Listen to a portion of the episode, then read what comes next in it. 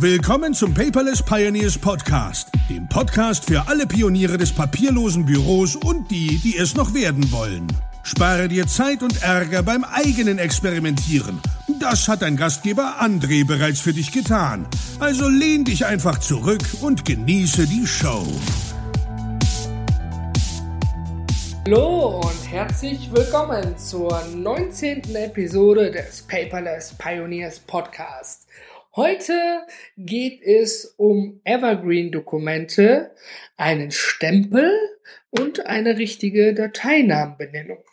Wenn das jetzt alles so ein bisschen Fremdwörter für dich sind und du sozusagen gerade frisch eingeschaltet hast, quer durch den Podcast, würde ich dir empfehlen, vorab einmal die Episode 15 namens Evergreen Dokumente anzuhören.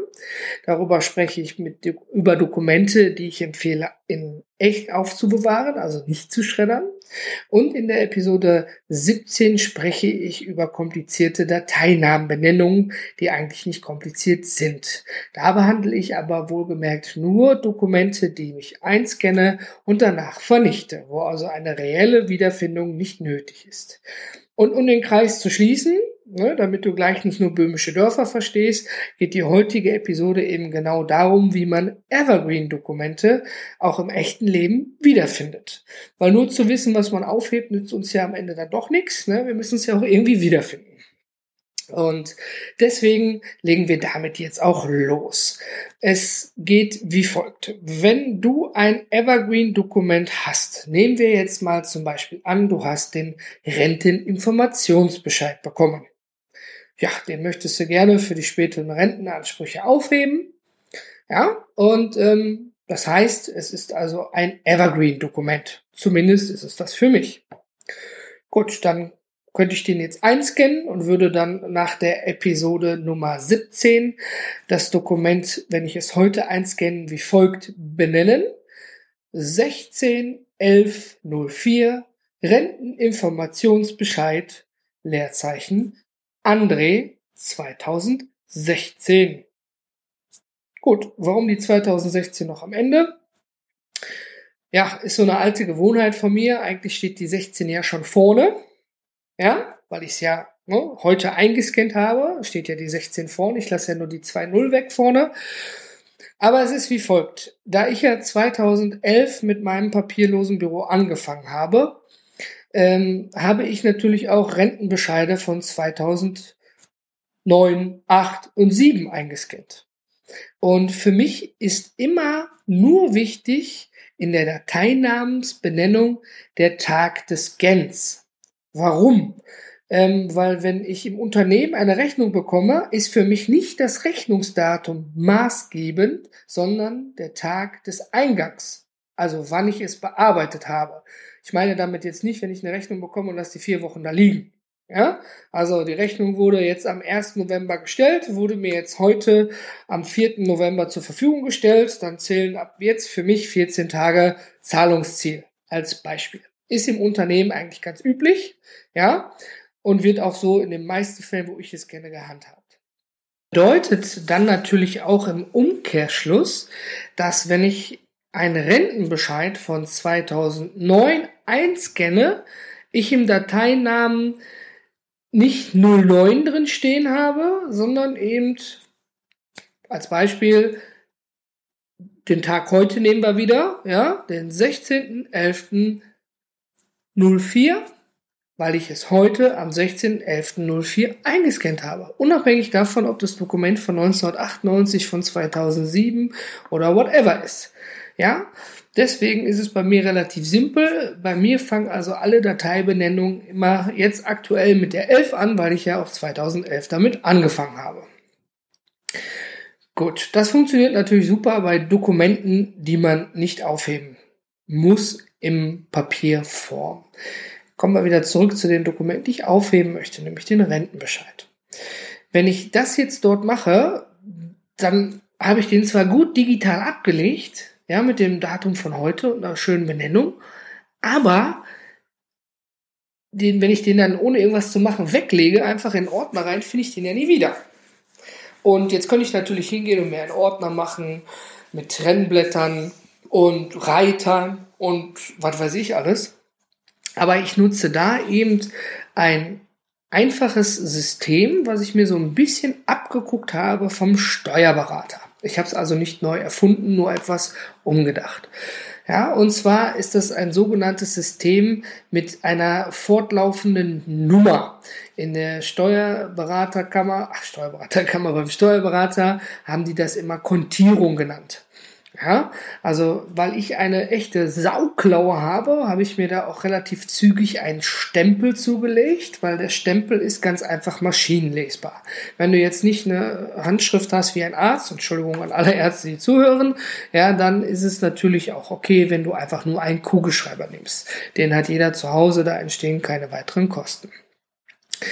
Also, wie sieht so eine fortlaufende Nummer auf diesem Dokument eigentlich aus? Ich habe vorne wieder die Jahreszahl, also in dem Fall die 16, weil wir 2016 haben, damit ich wieder genau weiß, wann ich dieses Dokument abgestempelt habe, aber in welchem Jahr. Ich habe dahinter keinen Monat oder ein genaues Datum mit abgestempelt. Nein, lediglich nur die 16 dient mir als Richtlinie und nächstes Jahr die 17 und so weiter und so fort. Dahinter habe ich ein Leerzeichen und ich habe dann mit einer Doppel-Null und einer 1 angefangen, weil ich dementsprechend, ich glaube, dass ich über 999 Dokumente im Monat aufbewahre und abstempeln muss. Also sieht bei mir so ein Dokument wie folgt aus. Wir gehen zum Rentenbescheid zurück. Ich bekomme den, stempel den ab und dann ist oben rechts zum Beispiel die 16 024. Ich erkenne an dem Stempel, ich habe das Dokument 2016 abgestempelt und in mein papierloses Büro eingefügt. An der Nummer 24 erkenne ich, es ist an 24. Position, ja, fortlaufend. Mhm, wir behalten das im Hinterkopf. Und dann lege ich es einfach so, wie es ist, in einen Ordner rein.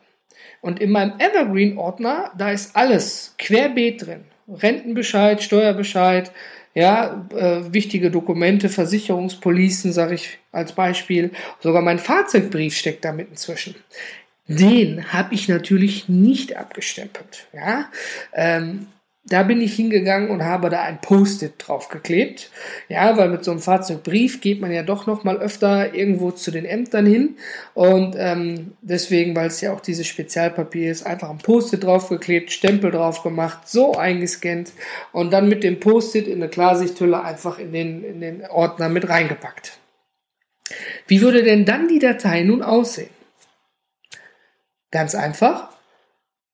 16 Leerzeichen 024 Rentenbescheid André. Gut, ganz simpel und einfach. Ist jetzt vielleicht am hm, Radio oder wo du gerade auch immer sitzt, nicht so einfach zu verstehen. Äh, deswegen rate ich dir, komm einmal vorbei, paperless-podcast.de. Schau dir hier die 19. Episode nochmal an. Unter dem Podcast selber, also der äh, MP3-Episode, habe ich quasi alles nochmal für dich ein bisschen aufgelistet. Ja, was hat das jetzt für einen Sinn? Wenn ich jetzt zum Beispiel irgendwann in die Bedrohung komme, äh, dass ich meine Renteninformationen ja, irgendwo vorlegen muss, dann mache ich folgendes. Ich gebe bei Evernote ein Rente oder Renteninformationsbescheid, weil ich jetzt nochmal weiß, wie die Dinge heißen. Und dann spuckt er mir im Suchfeld schon eine Liste aller Renteninformationsbescheide aus. Und die sind dann abgestempelt. Ja, zum Beispiel wie heute 16024, dann vielleicht 15048, ja, 14112, du weißt, ne, fortlaufende Nummern. Was muss ich dann tun? Ich nehme dann den entsprechenden Ordner.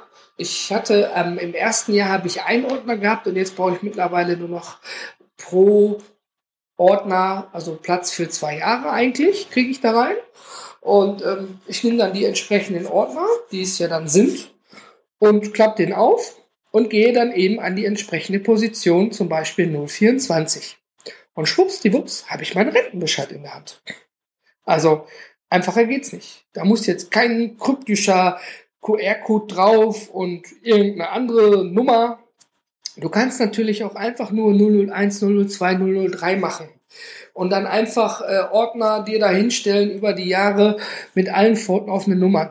Es geht ja genauso. Ja, wie gesagt, ich habe die Jahreszahl immer mit davor gemacht, immer so für mich als Orientierung, damit ich weiß, wann ich diesen Rentenbescheid abgestempelt habe.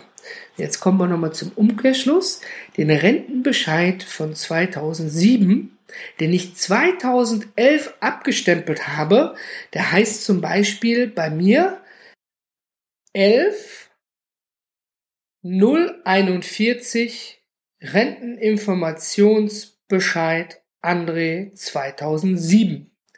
Jetzt weiß er auch, warum ich die Zahl manchmal noch am Ende habe. Es ist eben so, wie ich es früher gemacht habe. Ich habe 2011 den Renteninformationsbescheid von mir eingescannt, der von 2007 war. Kann man sich vielleicht auch sparen. Aber wenn du jetzt so mehrere dieser Informationen in so einem Suchfeld dir darstellst, ja, und zum Beispiel irgendein Amt fordert einen einzigen Bescheid an, Ah, bleiben wir beim Renteninformationsbescheid.